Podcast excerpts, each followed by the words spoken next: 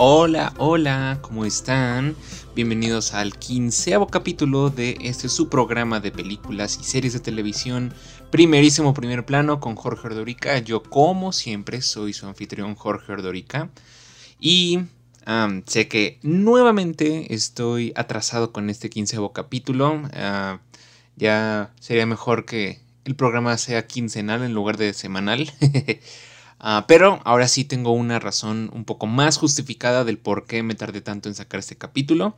Y es que, bueno, yo siempre para hacer estos capítulos tengo una especie como de guion en donde voy poniendo las noticias y los trailers de la semana que, van saliendo. Y la semana pasada tenía toda la intención de grabar, pero de repente vi ese guion que tenía y, y, eran muy pocas las noticias y de las cosas de las que podía hablar, entonces sentía que iba a ser un capítulo bastante corto. Entonces dije, no, me voy a esperar un rato más para poder acumular un poco más de avances y de mm, noticias importantes y relevantes para poder hablar de ellas. Entonces por eso ah, me quise esperar un poquito más. Y ahora creo que saldrá un poco contraproducente porque ahora sí tengo muchas cosas que hablar. pero bueno, vamos a tratar de hablar de ellas lo más rápido posible y lo más coherente posible. Ah, tengo un par de cosas que vi en la semana que ah, tengo mi opinión acerca de ellas y esas son la, bueno, en la semana, bueno, la, la de película de Tren Bala la vi desde hace dos semanas realmente, pero pues apenas voy a hablar de ella. También se estrenó finalmente eh, la precuela de Game of Thrones llamada House of the Dragon, entonces tengo la opinión del primer capítulo y terminó la segunda temporada de Only Murders in the Building. También quiero hablar un poco de, ella. Acabó de igual manera la serie, ah, no nada más la, temporada, sino la serie de Better Call Saul. Pero, ah, de una vez, les anuncio que, como había dicho en el capítulo pasado, de Better Call Saul quiero hacerle una, ah, un episodio especial a toda la serie.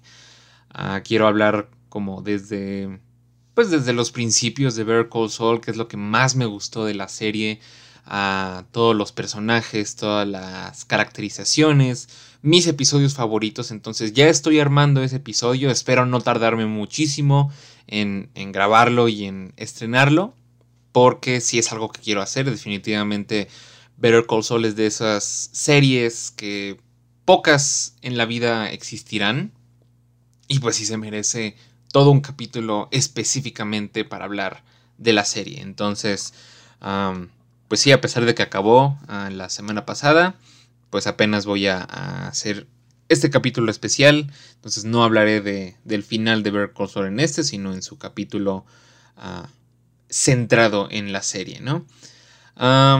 y bueno, también tengo varios trailers y varias noticias de las cuales hablar. Y al final ah, les preparé un pequeño top 10. Bueno, no es top 10, es más bien como un top, nada más. Ah, son, son varios de los que quiero hablar. Ah, de mis compositores de música favorita para las este, películas, series, videojuegos. y también quiero hablar pues, de sus trabajos más característicos y de los que están por venir de ellos. Entonces, pues sí, como verán ya es como bastante de lo que quiero hablar en este capítulo, entonces vamos a empezar con mi opinión de la película Tren Bala, que ah, está estelarizada por Brad Pitt, Aaron Taylor Johnson, Brian Tyree Henry, Joey King, Hiroyuki Sanada, Michael Shannon, Logan Lerman, Sassy Beats, Karen Fukuhara y Bad Bunny. y la historia de la película habla de Ladybug, que es el personaje de Brad Pitt, el cual es un desafortunado asesino decidido a hacer su último trabajo pacíficamente después de que muchos otros trabajos se hayan descarrilado. El destino, sin embargo, puede tener otros planes, ya que la última misión de Ladybug lo pone en curso de colisión con adversarios letales de todo el mundo, todos con objetivos conectados pero en conflicto, en el tren más rápido del mundo. El final de la ruta es solo el comienzo de este emocionante viaje sin escalas por el Japón moderno. Y bueno, esta película la verdad es de que vi los primeros avances, se me antojó muchísimo, ah, sobre todo sabiendo que es el director de Deadpool 2. Ah, ese director siempre ha dirigido, valga la redundancia, la acción de una manera que muy pocos directores lo hacen ya últimamente.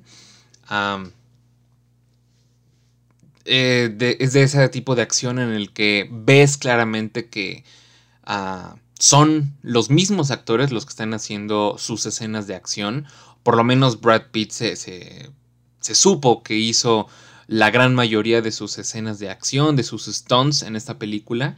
Y se nota, se nota y, no, no es de esas películas de acción en donde hacen corte cada tres segundos para que no se note que realmente no están peleando y la cámara se mueve por todos lados y te mareas de estar tratando de ver un punto en específico porque tratan de ocultar eh, que, que realmente son únicamente dobles de acción los que están haciendo esas escenas.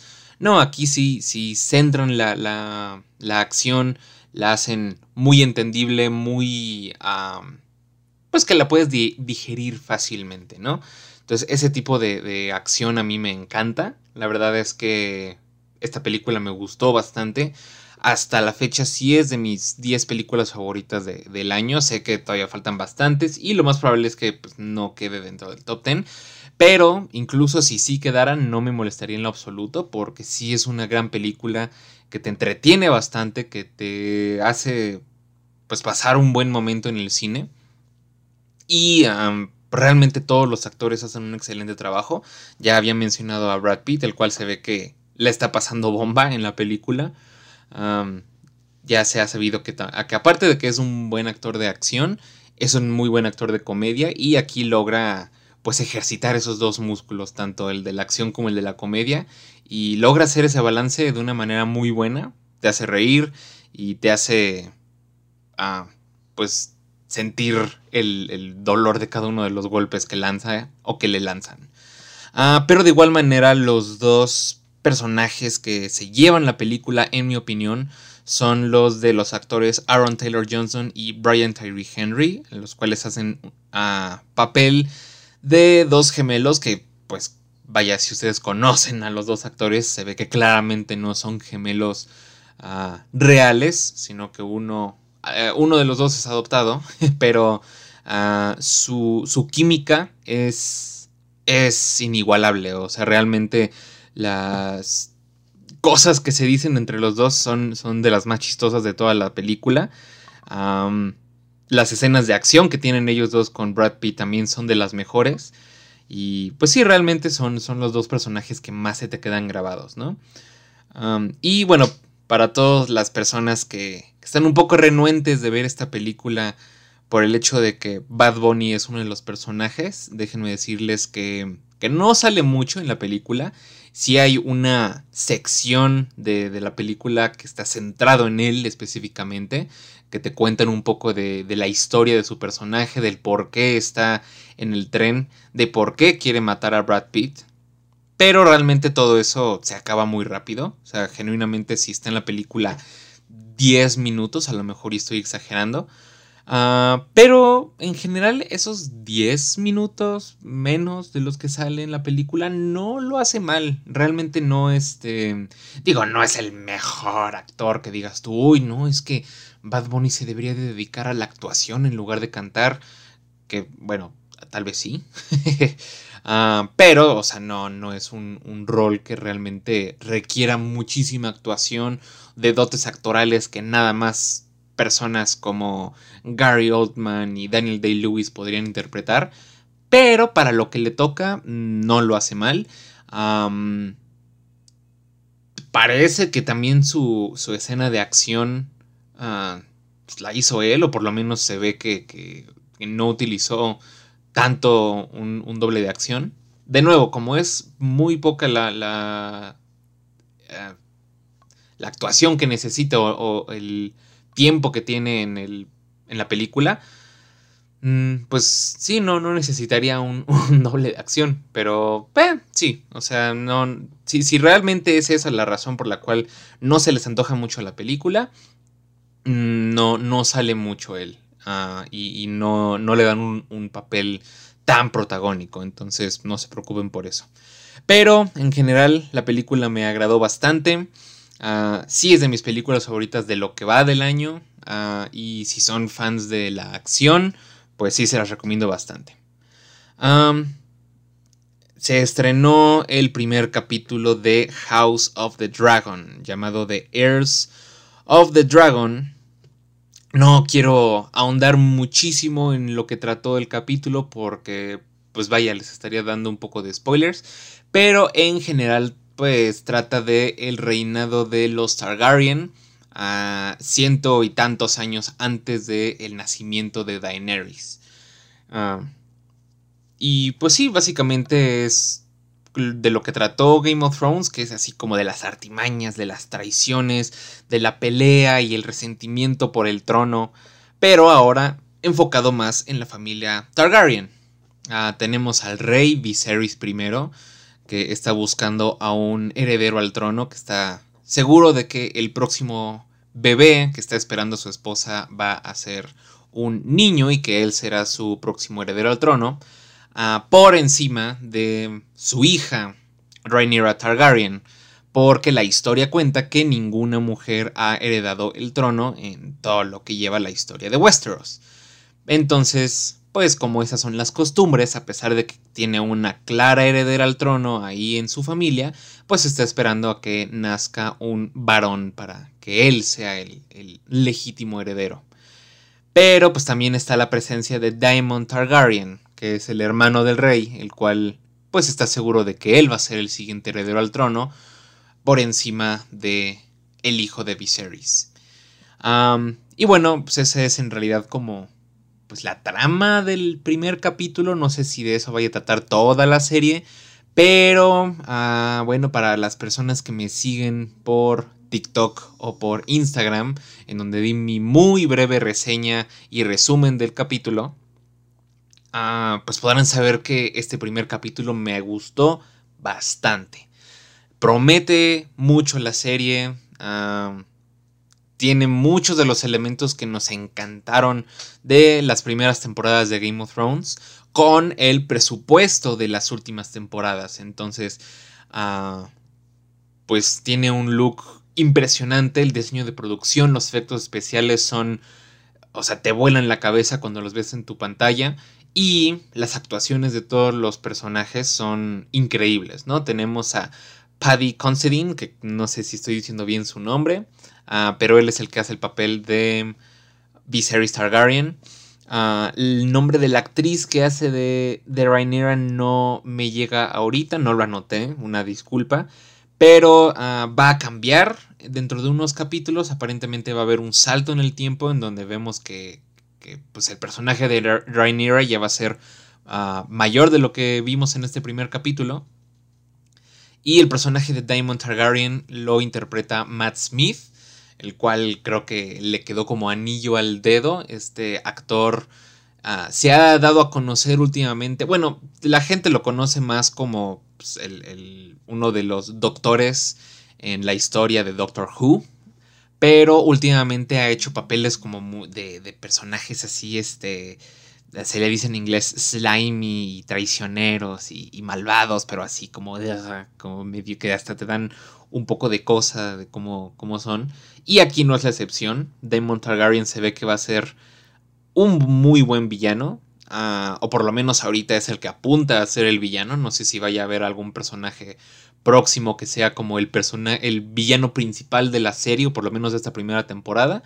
Pero por lo que se da a ver en este primer capítulo, se ve que él va a ser el antagonista. Entonces, Ah, creo que no pudieron elegir a un mejor actor para hacer este papel traicionero que todo el tiempo está ah, buscando las artimañas para poder, uh, pues sí, apuñalar por la espalda a todas las personas que se le atraviesen enfrente, incluso si son familiares suyos, ¿no?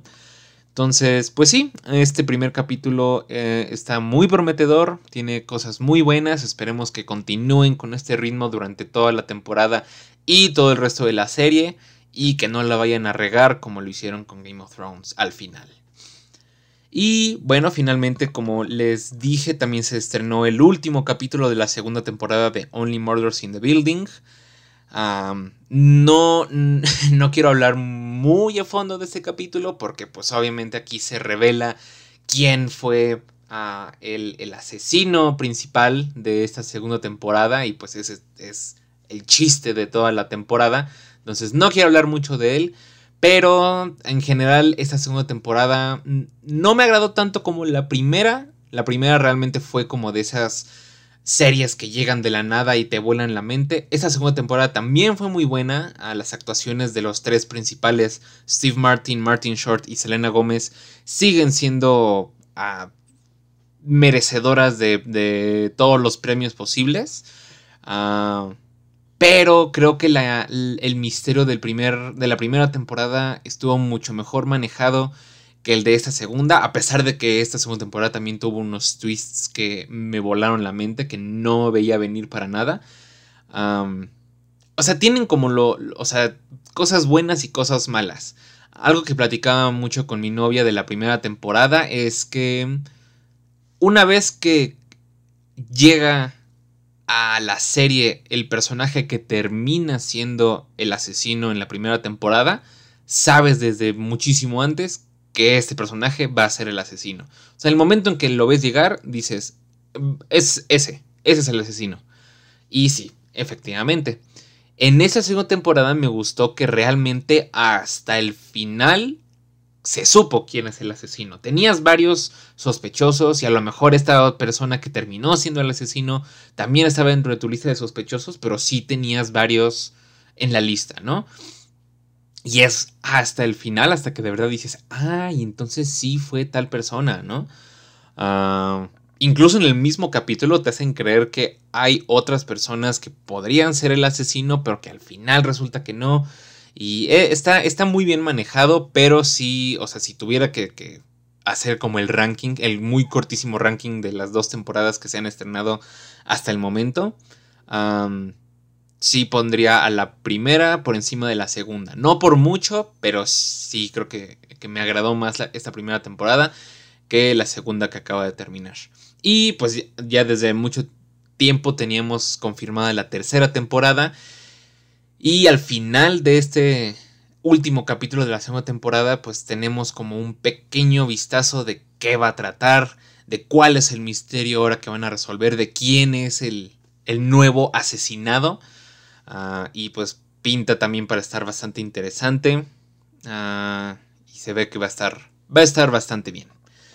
Y bueno, esas son las tres cosas de las cuales tenía mi rápida opinión de estas dos semanas que pasaron. Nada más como. Pues como un preámbulo de lo que viene para el próximo capítulo. El día de. bueno, de mañana, si, si lo toman como el día que lo estoy grabando pero como lo voy a, estrenar este capítulo en jueves, pues sería básicamente hoy. Hoy 25 de agosto voy a ir a ver la nueva película de Jordan Peele, Nope. Entonces esa va a ser como pues, la película principal de la cual voy a hablar en el próximo capítulo. Lo cual me emociona mucho porque he escuchado cosas muy positivas de esta película. Entonces, pues sí, estoy muy emocionado ya de verla. Y bueno, vamos a empezar ahora con los trailers que se estrenaron en la semana. El principal para mí ah, fue el tráiler completo de la sexta temporada de Rick y Morty. Y pues se ve igual de divertido que todas las temporadas anteriores. Y de igual manera se liberaron los nombres de todos los episodios de, esta temporada. Aquí se los voy a leer para que empecemos a hacer como la, las teorías de qué podría tratar perdón, de qué podría tratar esta temporada y cada capítulo en específico. Ah, si, si, han visto los nombres de todos los capítulos de Ricky Morty de temporadas anteriores, sabrán que son como referencias a otras películas o a otras series de televisión, ah, pero pues son como parodias de esos nombres, ¿no? Ah, el primer capítulo de esta temporada se va a llamar Bethic Twinstinct, que es como una parodia de Basic Instinct, Bajos Instintos. Y por el nombre del capítulo se me hace que se va a centrar en las dos Beths. Si han visto las temporadas pasadas sabrán que, Beth le pidió a, Rick clonarla, pero que no le dijera pues cuál es el clon. Y pues durante el resto de la serie hemos tenido la, la presencia de dos Beths sin saber realmente cuál de las dos es la verdadera. Entonces, no sé si aquí lo vayan a revelar, no lo creo, porque Ricky Morty siempre le ha gustado alargar mucho los misterios y que toda la, la temporada realmente no trate de los misterios que queremos que queden resueltos. Pero pues quién sabe, todo puede pasar realmente en esta serie. Ah, el segundo capítulo se llama Rictional Mordpoons Rickmas Mordcation. Algo que le encanta hacer a la serie con los capítulos es agregar los nombres de Rick y Morty específicamente, a veces como en el capítulo anterior también los de Beth o los de Jerry o los de Summer, entonces ah, pues sí, muchos de los capítulos tienen los nombres de Rick y Morty. Y esta pues, no es la excepción, aquí tenemos Rictional Mortpoons Rickmas Mortcation, que es una parodia de National Lapoons Christmas Vacation, que es esta película con ah, Chevy Chase. No sé si, la, si este capítulo vaya a ser de Navidad. También algo que le encanta hacer a Ricky Morty es hacer ah, capítulos pues que celebren algún, alguna festividad, pero que no se estrenen en esa festividad. La temporada pasada tuvimos un capítulo de Día de Acción de Gracias, pero no fue en Día de Acción de Gracias, ni siquiera cerca. Entonces, a lo mejor este capítulo sí va a tratar de, Navidad. Pero pues obviamente no se va a estrenar en Navidad porque la, serie ya se estrena, bueno, esta nueva temporada ya se estrena en unas cuantas semanas. El tercer capítulo se llama Full Metal Jacket, que es una parodia de Full Metal Jacket. No sé si vaya a tocar temas que, que se vieron en, la, en esa película. El cuarto capítulo, ese no tiene un cambio de nombre, simplemente se llama Final Destination. No sé si se vaya a tratar si vayan a hacer literalmente una parodia de las películas de Destino Final. Ah, el quinto capítulo se llama Rick, a Mort Well Lived, que es una parodia de justamente un videojuego que existe dentro del universo de Ricky Morty, que se llama Roy, a, a Life Well Lived, que para los fans de la serie recordarán que es este videojuego en el que Morty se se adentra en la vida de un hombre que conoce el amor de su vida y que tienen hijos y que luego tiene un trabajo en una fábrica de alfombras y que se accidenta y que al final pues Morty queda traumado porque pues literalmente vivió toda la vida de un hombre simplemente como un videojuego y al final pues se queda así como ah pero pero tenía una esposa y tenía hijos y, Rick le dice no eso nada más era el, el videojuego Entonces, ah, no sé de qué vaya a tratar este, video, este videojuego, perdón, este capítulo. En el tráiler vemos que tanto Rick como Morty están metidos justamente en este videojuego mientras Summer los tiene que proteger de un ejército que los está atacando. Entonces, no sé exactamente de qué vaya a tratar, pero pues ahí lo estaremos viendo. el sexto capítulo se llama simplemente Night Family. No me dice nada ese nombre, ah, tal cual es ah, familia nocturna o familia de noche. Ah, el séptimo capítulo se llama ah, Rick in King Morturs Mort. Ah, lo único que pude encontrar con un nombre parecido es una novela llamada A Connecticut Yankee in King Arthur's Court. Realmente no sé de qué trata esa historia, pero digo, para gente que conozca esa novela, a lo mejor iba a decir, ah, a lo mejor sí trata de esto y bla, bla, bla. No sé. El octavo capítulo se llama Solarix, que es una parodia de Solaris. El noveno capítulo se va a llamar Analyze Peace, en lugar de Analyze This, esta película con Robert De Niro y Billy Crystal, si no me equivoco. Y el capítulo final de esta temporada se va a llamar Jurassic Mort, obviamente una parodia de Jurassic Park o de Jurassic World. Y bueno, pues ahí están todos los capítulos de temporada. Ustedes pónganse a teorizar de qué va a tratar cada uno de los capítulos. Realmente no. Con Ricky Morty nunca se puede ah, adivinar o teorizar de qué va a tratar cada capítulo porque hacen lo que se les pegue en gana. Ah, bueno, sigamos con los demás trailers que se estrenaron. Se estrenó el nuevo tráiler de una película llamada The Menu, protagonizada por Anya Taylor Joy, Nicholas Holt y Ralph Fiennes, entre otros. Esta película cuenta la historia de una joven pareja ah, conformada por Margot y Tyler, que son Anya Taylor Joy y Nicholas Holt respectivamente, los cuales viajan a una isla remota para comer en Hawthorne, un exclusivo restaurante dirigido por el célebre chef Slow, Slowick, ¿sí? Slowick, que está interpretado por Ralph Fiennes y quien ha preparado un espléndido menú de gastronomía molecular donde la comida se trata como arte conceptual, pero su enfoque de la cocina tiene algunas sorpresas impactantes para los invitados ricos. Ah, en el tráiler pues podemos apreciar que va a ser una especie como de combinación de thriller y, miedo con algo de humor negro. La verdad es que se ve bastante interesante la película. Bueno, como ya saben, si me están escuchando por YouTube, todos estos trailers los van a poder encontrar en la descripción del video. Si me están escuchando por Spotify y quieren ver estos trailers, pues nada más síganme por, por YouTube y ahí en la descripción de este video van a estar los links de cada trailer. Se estrenó igualmente el tráiler de una película que al parecer va a estar sonando para la época de los premios, la cual se llama The Greatest Beer Run Ever.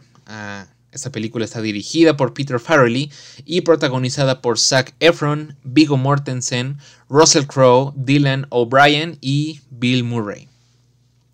La película dice, en 1967 John Donoghue era un veterano de la Infantería de Marina de los Estados Unidos de 26 años, que trabajaba como marino mercante cuando fue desafiado una noche en un bar de la ciudad de Nueva York. Los hombres ahí reunidos ah, habían perdido familiares y amigos en la guerra en curso en Vietnam. Ah, un amigo ah, propuso una idea que muchos podrían considerar absurda. Uno de ellos, en este caso será John Donoghue, debería infiltrarse en Vietnam, rastrear a sus compañeros en combate y enviarle a cada uno de ellos mensajes de apoyo desde casa y tal vez algunas risas y sobre todo una rica y fría cerveza.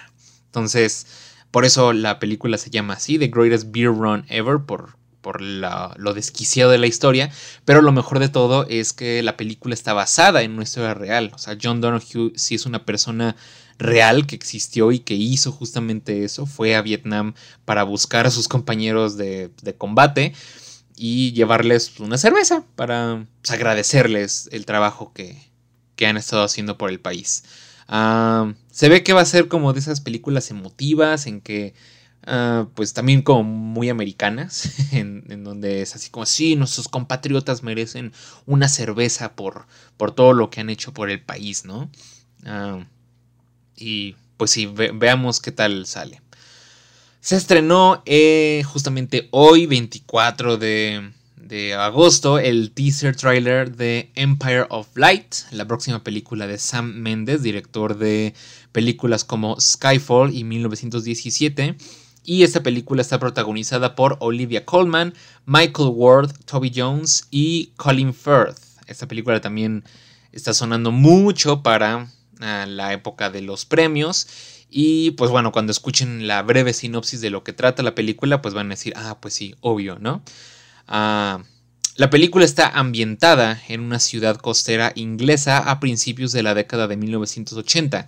Es una historia poderosa y conmovedora sobre la conexión humana y la magia del cine. De hecho, la película casi completa se va a desarrollar dentro de un viejo cine. Y pues algo que le encanta a la academia eh, son películas que traten sobre cine. Y pues sí, la verdad es que digo, a pesar de que es un teaser trailer que te muestran escenas muy breves, se ve que sí tiene una cinematografía impresionante, puesto que Roger Dickens va a ser el director de fotografía. Y vaya, pues los actores Olivia Colman, Toby Jones, Michael Ward, Colin Firth, todos ellos son impresionantes y bajo la dirección de Sam Mendes estoy seguro de que van a lograr algo muy muy bueno. se estrenó igualmente el tráiler de la película Good Night Mommy, la cual es un remake de la película austriaca de 2014. En esa ocasión va a estar protagonizada por Naomi Watts y se va a estrenar directamente en Prime Video. En esta película, dos hermanos gemelos llegan a la casa de su madre después de que ésta se sometió a una operación facial. lo cual los hace sospechar que la persona que está con ellos no es su verdadera madre, porque empiezan a ocurrir cosas pues un poco extrañas, la mamá o la aparente mamá empieza a actuar de manera extraña y pues los dos hermanos gemelos pues sí empiezan a creer que pues que la criatura o la persona que está ahí con ellos pues no es su mamá. yo, yo vi la versión original de 2014, me encantó, fue de mis películas favoritas de ese año y bueno, pues no, no les quiero contar más porque realmente les arruinaría la película, pero tiene un final que me voló la cabeza, que una vez que sabes el, el twist de esta película, ves el tráiler y sí, como que ves varias cosas que dices, ah, pues sí, ¿no? Ah, supongo que va a tener el mismo final, ¿no? Ojalá que lo tenga, ojalá que no lo cambien.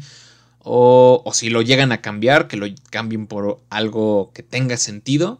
Pero sí, o sea, si han visto la, película original austriaca, sabrán que, el final es increíble.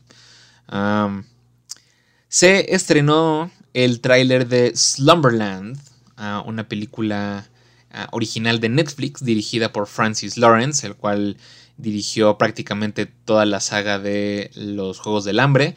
Y esta película va a estar protagonizada por Jason Momoa, Marlo Barkley y Kyle Chandler. en esta película, una joven descubre un mapa secreto del mundo de los sueños de Slumberland y con la ayuda de un excéntrico forajido, Jason Momoa, ella atravesará sueños y huirá de las pesadillas con la esperanza de poder volver a ver a su difunto padre. Mm, la película, bueno, el, avance se ve interesante, realmente no, no es algo que diga, uy, ya no puedo esperar más a que salga, definitivamente la tengo que ver el día de hoy, pero se ve que tiene su encanto, se ve que va a ser emotiva, sobre todo con esta sinopsis, y pues sí, ahí está.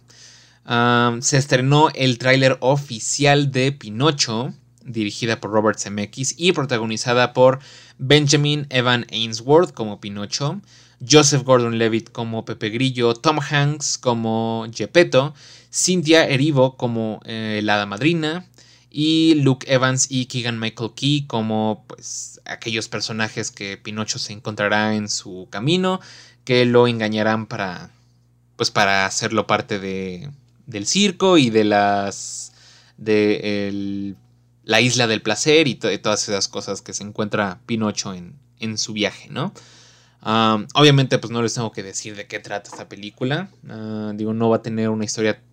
Va, va, a ser básicamente la misma historia de la película original de Disney. Si fuera la película de Guillermo del Toro, pues ahí creo que sí va a tener varios cambios. Pero esta es básicamente la misma película, pero pues el remake, ¿no? Y la verdad se ve bastante emotivo también. vaya, al igual que todos los remakes que han salido de, Disney, pues sí es como algo innecesario.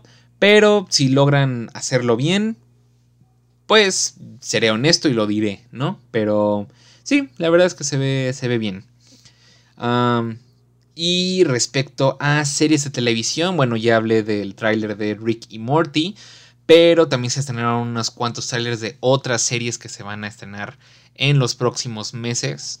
Se estrenó el nuevo tráiler de la quinta temporada de Cobra Kai, en donde vemos pues que los eventos que ocurrieron en la cuarta temporada sí tienen como sus repercusiones. Ah, vaya, si no han visto la cuarta temporada no voy a contar qué es lo que pasa al final, pero pues sí es algo que tienen que resolver en esta quinta temporada con ayuda de varios otros personajes de la saga de Karate Kid. Entonces, ah, pues ahí también estaré viéndola. Estas eh, Cobra Kai es de las únicas series que genuinamente puedo echarme todos los capítulos de la temporada en un solo día. Porque son muy digeribles, no son muy complicados de seguir, no tienen como viajes en el tiempo, saltos en el tiempo, así como las, las temporadas de de Westworld que realmente no puedes... Ah, verla así simplemente sin prestarle tanta, tanta atención, porque luego es como, ay, este personaje quién es, y ay, resulta que, que, no es un humano, sino que ya es un androide. Estas de Cobra Kai no requieren tantísima de tu atención, pero son muy buenas, tienen buenas actuaciones, buenas escenas de acción, realmente la, la tercera temporada tiene una de mis favoritas peleas de toda la serie, dos de mis peleas favoritas de la serie, que es aquella en donde se infiltran a los alumnos de Cobra Kai a la casa de los Russo. Ah, no, de los LaRusso, perdón. y pues, pelean contra, contra los alumnos de Miyagi-Do Karate. Y la pelea entre Johnny Lawrence y este Daniel San contra... Ay Dios, ¿cómo se llama? Chris. esas dos peleas son, son muy, muy buenas. Y de nuevo, son de ese tipo de peleas en donde se ve que realmente son los actores los que están haciendo los movimientos de peleas. Y de hecho, la, la, pelea que dije al principio, en donde los, los, de Cobra Kai llegan a la casa de los Laruso, tiene una toma, un, un plano secuencia que me encanta. Y no sé, simplemente el hecho de que este tipo de peleas sí se ve que son ellos los que están ahí dándose en la madre. So, es lo que me gusta de esta serie y se ve que esta sexta temporada, quinta temporada, perdón, ah, pues no va a ser la excepción. Ah, bueno, sí es la quinta temporada, pero creo que también ya la, la, o sea, confirmaron una sexta temporada, entonces todavía tenemos Cobra Kai para, para largo, ¿no? Se estrenó el primer tráiler oficial de la serie Wednesday, la cual es pues, la nueva serie de los Locos Adams para Netflix, dirigida por Tim Burton y protagonizada por Jenna Ortega, Catherine Zeta-Jones, Luis Guzmán, Gwendolyn Christie y Christina Ricci, la cual hizo el papel de Wednesday o Merlina en las películas de los noventas de los Locos Adams. Eh, pero aquí no va a ser Ah, el papel de Wednesday va a ser un papel misterioso que todavía no sabemos qué sea. Ah, esta comedia de misterio sobrenatural se centrará en Wednesday o Merlin Adams y sus años como estudiante de secundaria en Nevermore Academy, donde intenta dominar sus poderes psíquicos, detener una monstruosa matanza de los ciudadanos del pueblo y resolver el misterio sobrenatural que afectó a su familia hace 25 años, todo mientras navega por sus nuevas relaciones, llámese amistad o vaya, no sé si le vayan a dar un interés amoroso a, Merlina. Pero por lo que se ve en el trailer se ve justamente como nos gusta el tono de las películas de los locos Adams, el cual es Mm, juguetón de comedia, pero al mismo tiempo bastante oscuro. De hecho, la primera escena con la que empieza el tráiler, ah, la escena de las pirañas, pues sí es como de, oh, wow, ¿no? realmente van a, irse por ese tono en la, en la serie, lo cual a mí me encanta. Y me encanta el hecho de que Tim Burton vaya a ser el director de esta serie porque creo que no hay una franquicia que le quede más al estilo de Tim Burton como son los Locos Adams. Entonces, pues igualmente, cuando se estrene la película, la serie, perdón, ahí estaremos viéndola. Ah, se estrenó un nuevo tráiler oficial y supongo que ya el último tráiler de The Lord of the Rings, The Rings of Power, la nueva serie de Prime Video. Y digo que ya espero que sea el último el tráiler que se estrene porque ya la serie se estrena en, unos días, ¿no? Entonces ya un, un tráiler más aparte de, este último que salió ya sería excesivo, ¿no? bueno, por si no saben exactamente de qué va a tratar esta serie, ah, va a estar ambientada miles de años antes de los eventos de El Hobbit y El Señor de los Anillos. Esta serie se basa en la historia de la Tierra Media del autor J.R.R. Tolkien y comienza durante una época de relativa paz y cubre todos los eventos principales de la segunda edad de la Tierra Media. La forja de los anillos del poder, el ascenso del señor oscuro Sauron, la caída del reino insular de Númenor y la última alianza entre elfos y hombres. Ah, ya han salido algunas reseñas de, no sé si nada más el primer capítulo o de la serie en general, o de la primera temporada en general, pero han sido puras críticas extremadamente positivas. Han dicho que el diseño de producción, los efectos especiales se ven increíbles, incluso mejor que, que las películas, y eso ya es decir mucho porque nada más te metes con las películas o dices que algo es ligeramente mejor que las películas originales y la gente se te viene encima.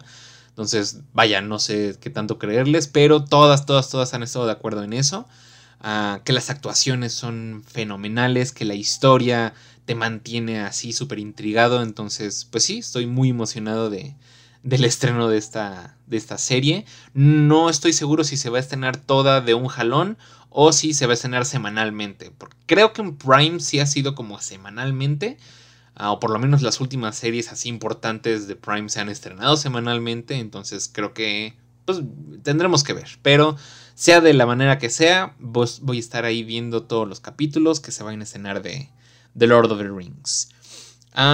y bueno, los últimos dos ah, trailers o avances, por así decirlo, fueron muy, muy breves. Porque fueron parte de de esos avances que saca HBO de repente de las series y películas que vienen dentro de los próximos meses, de los próximos años. Entonces mostraron así como muy breves avances de las nuevas temporadas de, las series que ya tienen, de nuevas series que van a salir. Entonces estas dos en específico fueron las que más llamaron la atención de, las personas, o por lo menos de mi parte. Ah, la primera de ellas es la serie Love and Death, que va a estar protagonizada por Elizabeth Olsen y Jesse Plemons, los cuales son, pues creo que dos de los mejores actores que hay ah, recientemente. Y esta serie está basada en la historia real del brutal asesinato con hacha de Betty Gore por parte de la ama de casa Candy Montgomery, la cual va a estar interpretada por Elizabeth Olsen en Wiley, Texas, de 1980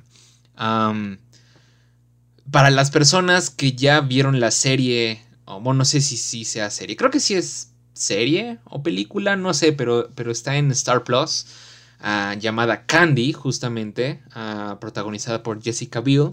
Es exactamente la misma historia, es de esas ocasiones en que se estrenan dos proyectos con prácticamente la misma historia en el transcurso de unos cuantos meses, ¿no? Entonces ya se había estrenado una serie que hablaba de exactamente esta misma historia, que es la de Candy con, Jessica Biel, pero en esta ocasión se va a estrenar Love and Death en HBO. Y bueno, la segunda serie que obviamente es la que más espero, o sea, definitivamente es de esas series que desde el momento en que se supo que se iba a estrenar y el talento que iba a estar involucrado en esa serie, dije, es la, la serie, perdón, que más espero. Y es la serie de The Last of Us. Que, bueno, obviamente para los que conocen, pues está basada en el videojuego ah, exclusivo para PlayStation. En donde pues vemos un mundo que está devastado. Ah, básicamente por un, un hongo que convierte a las personas en versiones muchísimo más salvajes y desquiciadas de ellos mismos y al grado de que pues las esporas este, de este hongo pues empiezan a, manifestarse físicamente en, en, las personas al grado de que pues, dejan de ser humanos, ¿no? Y pues en este mundo devastado tenemos a Joel, al cual le encargan llevar a una niña llamada Ellie al, al otro lado del país porque ah, pues tiene un rol muy importante dentro de este mundo post-apocalíptico, ¿no? Si no han jugado los videojuegos y quieren ver la serie, pues no les voy a contar exactamente por qué el rol de la niña, de Ellie, es tan importante en esta serie, pero pues sí, la verdad es que, pues vaya, si ustedes son fans del videojuego sabrán por qué estoy tan emocionado por esta serie, sobre todo por también... Eh, el, talento actoral que viene dentro de esta serie. Tenemos a Pedro Pascal como Joel y a Bella Ramsey como Ellie. Ambos, ah, pues los vimos anteriormente en Game of Thrones. Bueno, a Pedro Pascal lo hemos visto ya en muchísimas cosas porque vaya que es buen actor, se merece estar en todos los proyectos posibles que le den. Y, pero sí, o sea, me refiero a que tanto a Pedro Pascal como a Bella Ramsey, pues los vimos primeramente en ah, Game of Thrones, ¿no? Entonces tenemos a, Pedro Pascal como Joel, a Bella Ramsey como Ellie y al actor Gabriel Luna como Tommy, que es el hermano de, Joel.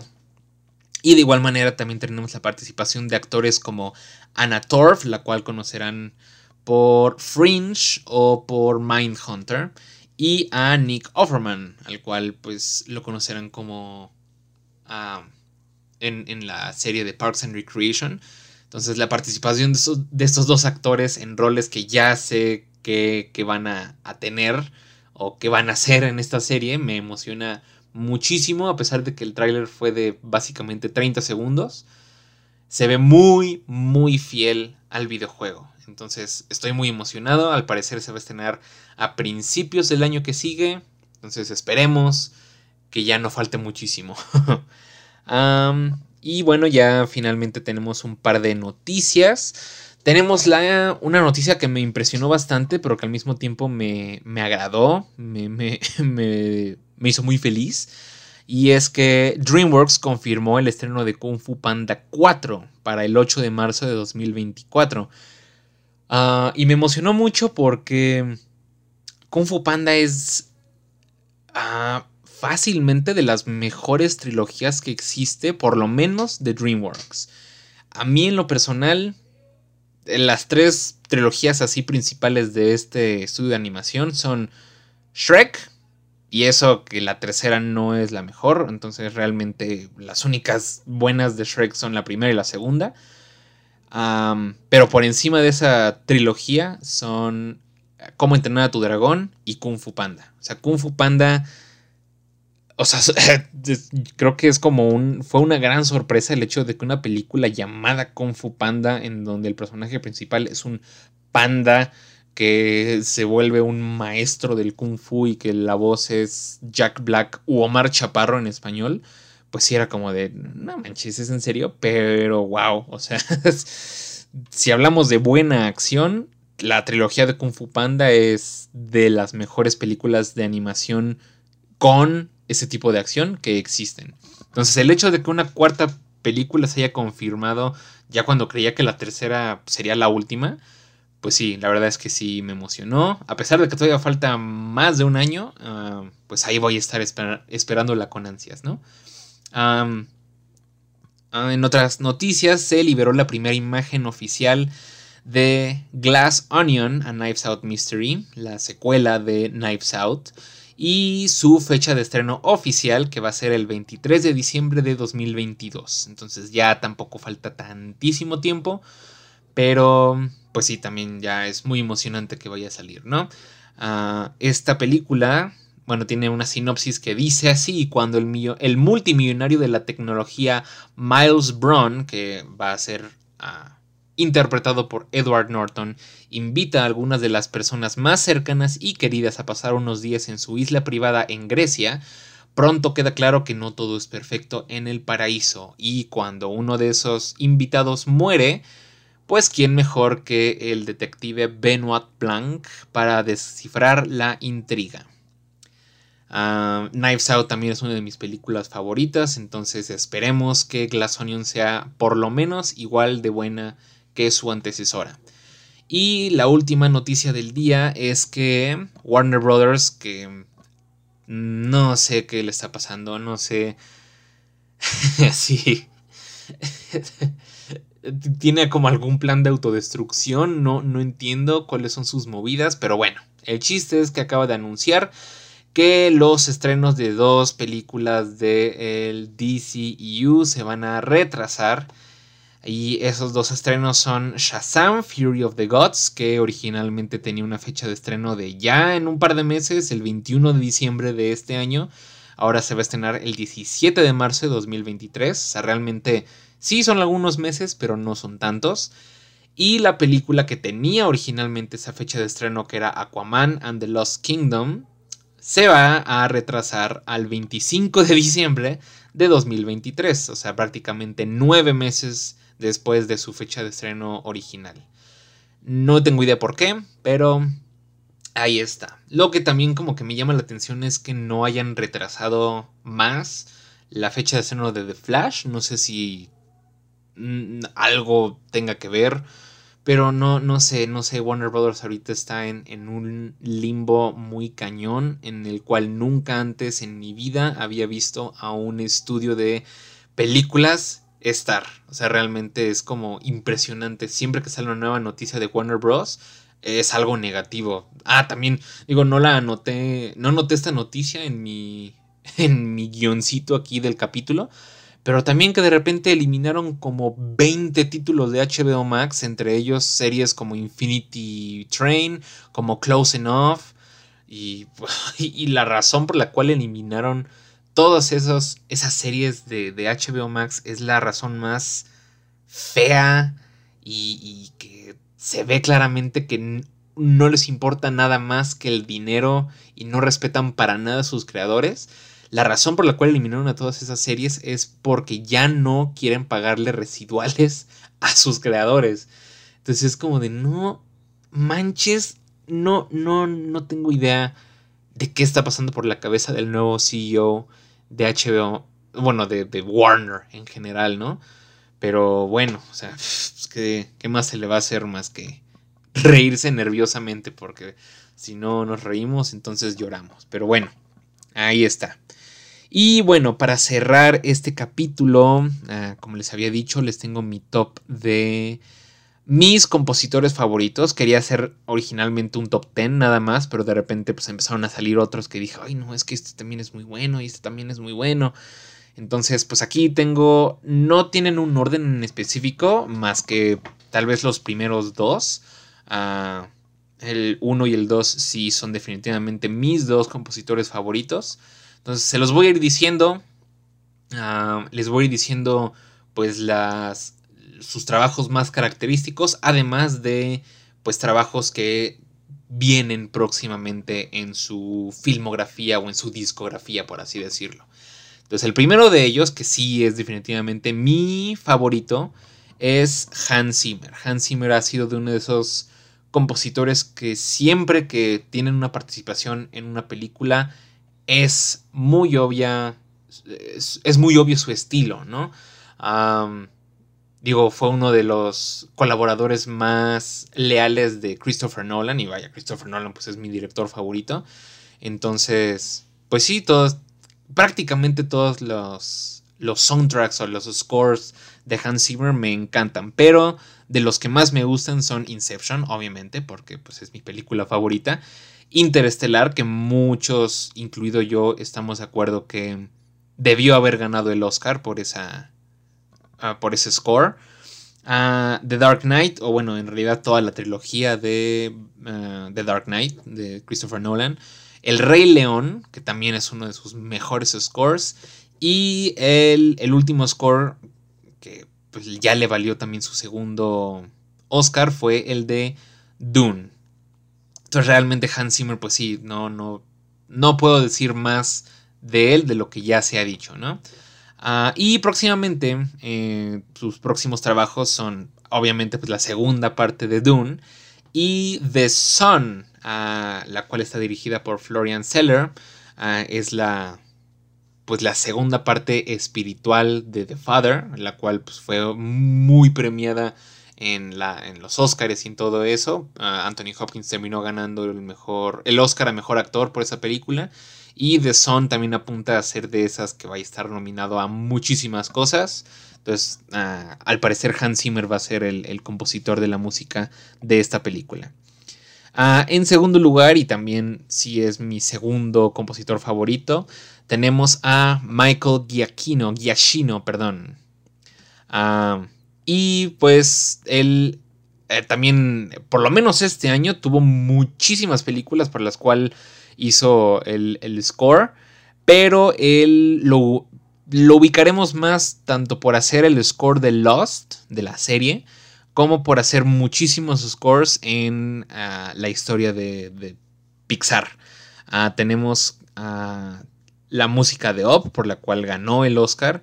Tenemos Los Increíbles, tenemos Coco, tenemos Inside Out, tenemos la más reciente que fue Lightyear, ah, pero también hace ah, la música de películas de acción, tal cual como The Batman, esta última que acaba de salir con Robert Pattinson, y también de Misión Imposible, Protocolo Fantasma. Y nuevamente también es alguien que una vez que sabes que es Michael Giacchino, pues dices, ah, sí, se escucha a millas de distancia. Ahí me vi muy este muy americano. A kilómetros de distancia se, nota el estilo de, Michael Giacchino. y bueno, los siguientes realmente no están en ningún orden. Ah, me gustan todos estos compositores, me gusta muchísimo su trabajo. En tercer lugar tenemos a, John Williams, porque vaya, no sería una lista de compositores de películas sin la presencia de John Williams. Él es un maestrazo de maestros. Ah, tenemos la música de Harry Potter y la piedra filosofal, de Jurassic Park, de Jaws, de Star Wars, de Superman, de Indiana Jones, de Home Alone. ah, bueno, uh, sí, tenemos todas esas, ¿no? Y próximamente tenemos, ah, bueno, vamos a tener su música para The Fablemans. Ah, John Williams es un también súper aliado de, Steven Spielberg. Ah, no hay película de Steven Spielberg que funcione sin la presencia de la música de John Williams. Y pues The Fablemans, que es la próxima película de Steven Spielberg, no será la excepción. Ah, se me pasó rápidamente decirles cuál va a ser la próxima película para la cual Michael Giacchino va a hacer la música. Eh, va a ser para la próxima película de Taika Waititi llamada Next Goal Wins. También Michael Giacchino hizo la música para Jojo Rabbit, que justamente también está dirigida por Taika Waititi. Y justamente hizo la música para Thor Love and Thunder, también dirigida por Taika Waititi. Entonces, pues sí, realmente si nos ponemos a a desmenuzar toda la filmografía tanto de Hans Zimmer como de Michael Giacchino y de John Williams, no acabaríamos nunca, porque han hecho literalmente cientos de scores para cientos de películas. Entonces, por lo menos, o sea, esas, las más importantes, las que más recuerde uno, son esas, ¿no? Ah, en cuarto lugar tenemos a Trent Reznor y Atticus Ross, los cuales realmente me enamoraron con su música desde que hicieron el score de la red social por la cual se llevaron el Oscar. Ah, y también pues ya son muy cercanos colaboradores de David Fincher. Ah, después de la red social hicieron la música para The Girl with the Dragon Tattoo, para Gone Girl, para Mank. Y sorpresivamente también hicieron la música para Soul de Pixar. Y también estuvo este score que se llevaron el Oscar. También hicieron uh, la música para la serie de televisión de Watchmen. Y sus próximos trabajos son Empire of Light, de la cual ya les hablé eh, hace poco, bueno, hace poco, hace unos minutos, ah, de la próxima película de ah, Luca Guadagnino, que se llama Bones and All. Y bueno, todavía no está confirmado, de hecho todavía no se sabe quiénes van a hacer la música para The Killer, la próxima película de David Fincher. Pero pues si la historia nos, nos hace pensar algo es que pues ellos van a ser nuevamente los compositores de la música para esta nueva película de David Fincher. En quinto lugar tenemos a Ludwig Göransson, el cual podría ser considerado como pues, el, sucesor de Hans Zimmer para Christopher Nolan. Ah, Ludwig Göransson también ya ganó su primer Oscar por Black Panther y también hizo la música para Tenet, para Creed, para también una de las películas más recientes de Pixar, Turning Red. Y eh, la música también la hizo para la serie de televisión de The Mandalorian y The Book of Boba Fett. Y pues próximamente también hará la música para la próxima entrega de Black Panther, Wakanda Forever, y la próxima entrega de Christopher Nolan, Oppenheimer. Ah, tenemos a Ramin Jawadin, no sé si estoy diciendo bien su nombre, pero él, él, está más enfocado en hacer series de televisión o música para series de televisión.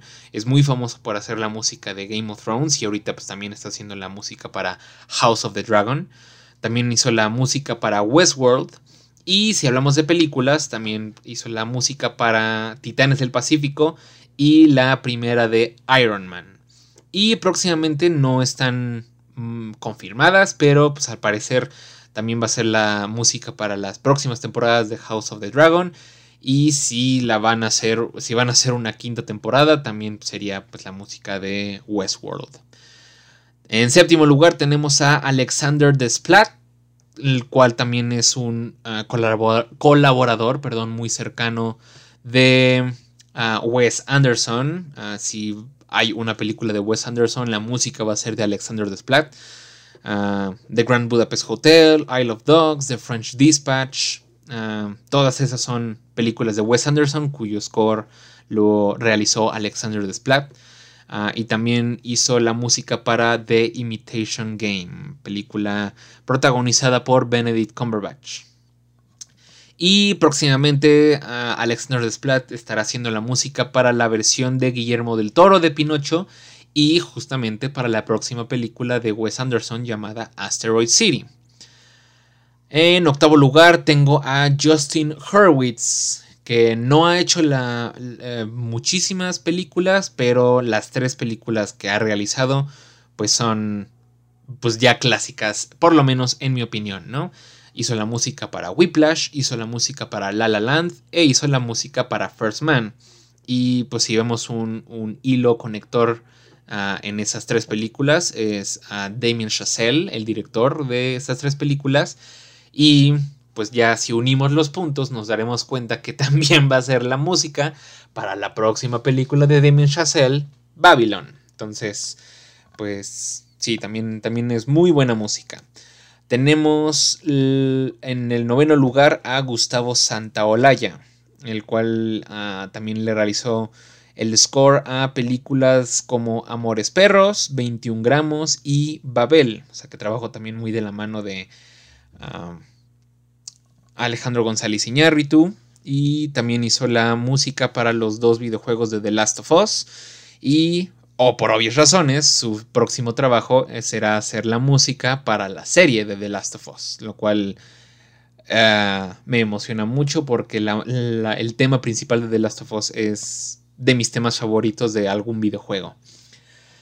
Ah, tenemos también a Howard Shore, el cual ah, hizo el score de películas como The Silence of the Lambs, The Seven, pero su máximo trabajo pues fue hacer la música para la trilogía tanto del Señor de los Anillos como The Hobbit. Y ahorita su próximo trabajo será hacer la música de la serie The Lord of the Rings, The Rings of Power.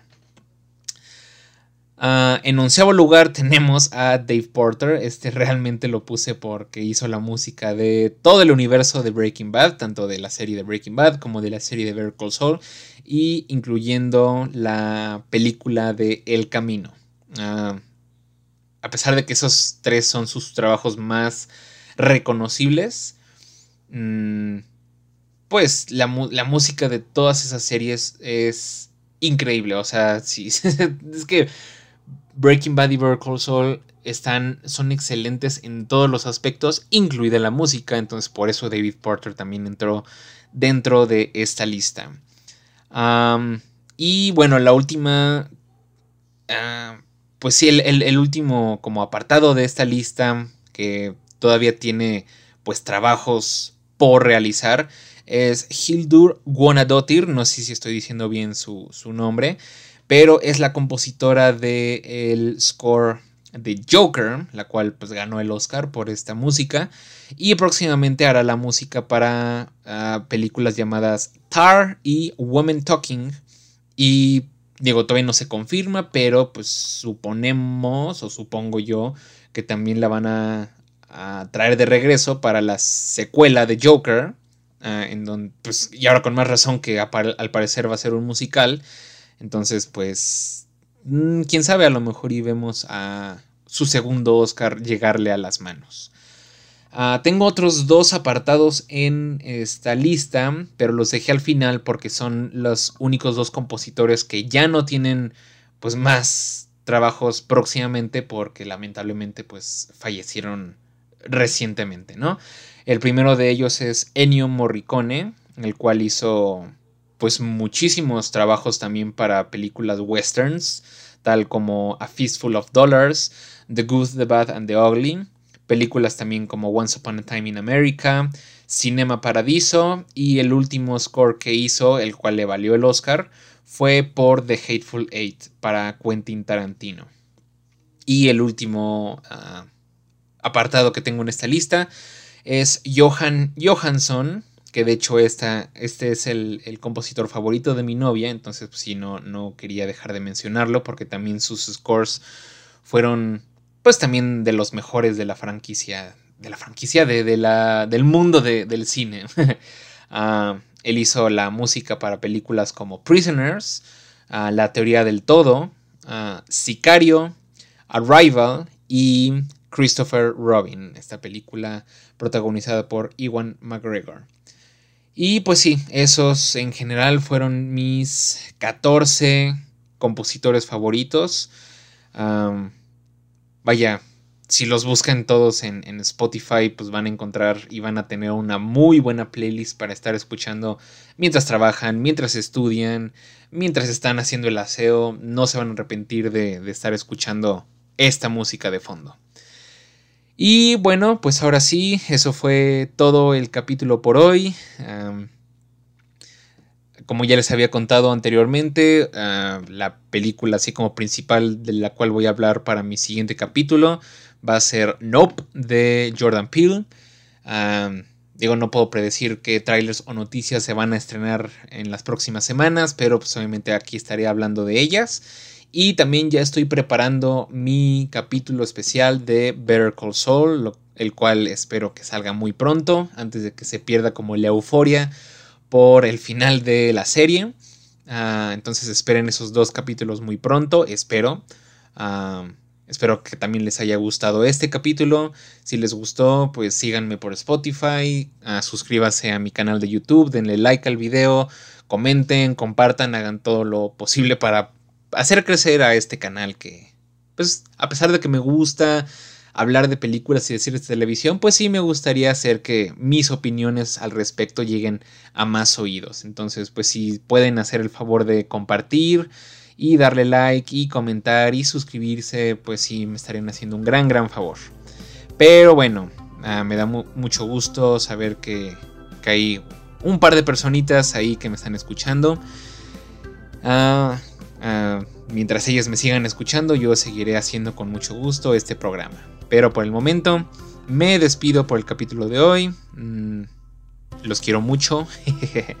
y pues bueno, si tienen tele, ahí nos vemos. Si van al cine, ahí también nos vemos. Bye, bye.